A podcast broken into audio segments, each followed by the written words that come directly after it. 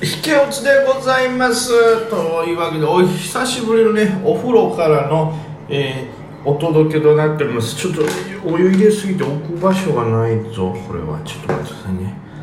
いやーいいですね。なんかねちょっとお風呂でね思い出しましたけどね。あの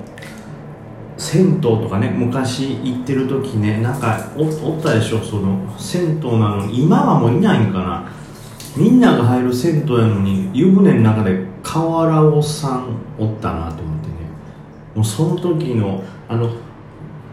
音ね音を鮮明に覚えてる。こんな音するねほんで。ね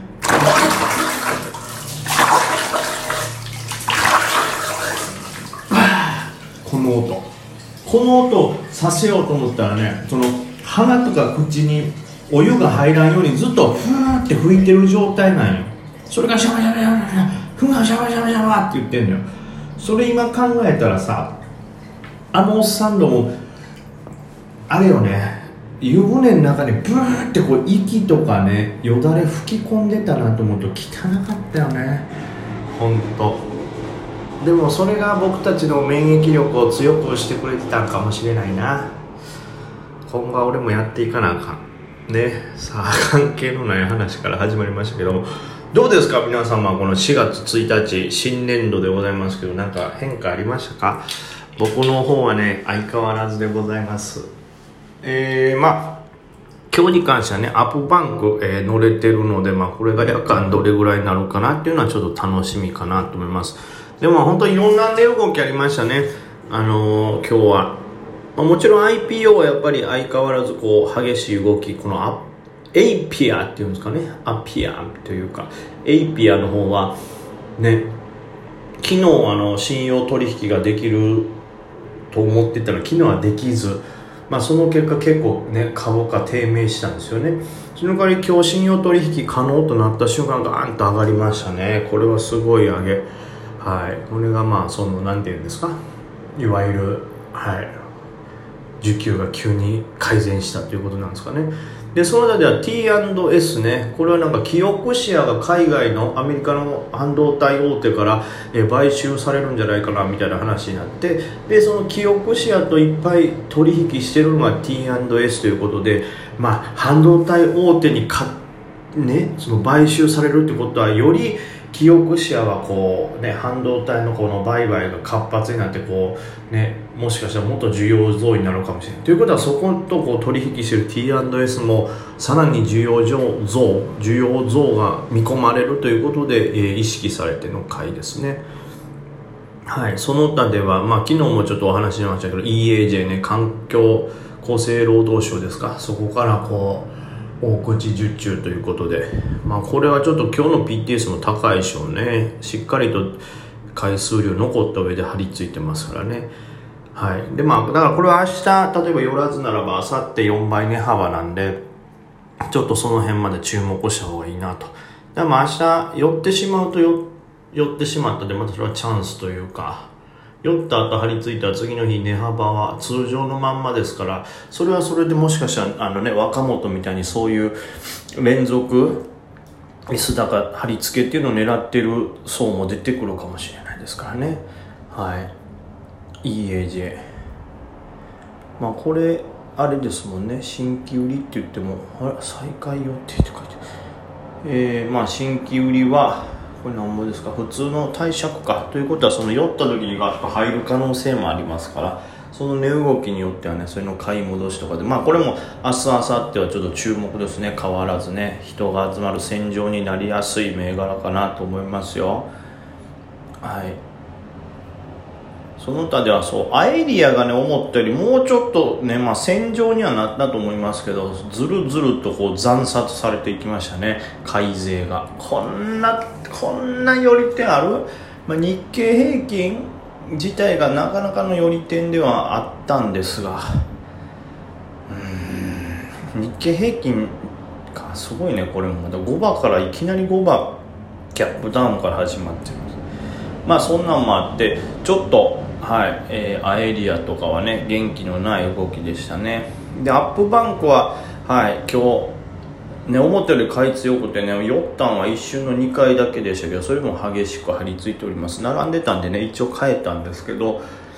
はい。でまあこうなっていくと市況とかも見てもしょうがないけどね。やっぱりねわざわざ全然2000を超えない。もうこのまま枯れていくんでしょうねこれはで東証一部は2兆7000億ということでもう東証一部メインのね、えー、市場となっている感じがします。でまあじゃあ明日以降ね、えー、どこが戦場になるのかと。まああの昨日のねラジオでお話もしたんですけどまた夜間ねいろんなニュース出たらそこをね新たな戦場になる注目度の場所っていうのがね出てくると思いますけどまあ普通に行くとこのままだとまあ EAJ は絶対明日明後日注目ですよね。でそれプラスえー、まあ小型で言うと T&S と大きいでしょ？ねまあまあ大きいってことじゃないけども160億。えー、であとその他で言うとまあそのアップバンクね。APP アップバンク。マックス村井さんと J トラストのね藤沢社長ですか？がここを大量保有ということで。まあ今までここの方はねいろいろまあ大量保有した銘柄っていうのも結構な確率上がってるというかまあいろいろ仕掛けとか思惑がね頭にあるからまあ勝ったんでしょうし今までも上がってるんでしょうしそういうのに期待するという買いが入ってるのもあるんでまあ思惑の段階ですけどもまあ今日 S 高でほぼほぼ何度か寄りましたけどがっちりその後張り付いてるんでまあこれも明日以降。でなんか見たところ空売りハイカラがこれも受付不可になってたんで結構その辺の買い戻しもあるかもなみたいなことでまあ、アップバンクも EAJ と同じく明日明後日ちょっと気になるところですね。あとまあ僕引け前にちょっと買ったんですけど高取なんかもね明日注目で本来は今日跳ねるかなと思ったんですよ。まあいわゆる昨日が初押しの状態。一昨日が、えー、寄らずというかのストップ高でその次がね、えー、と上あんまり行かずで、まあ、初寄りでもあり初押しやったんですよ。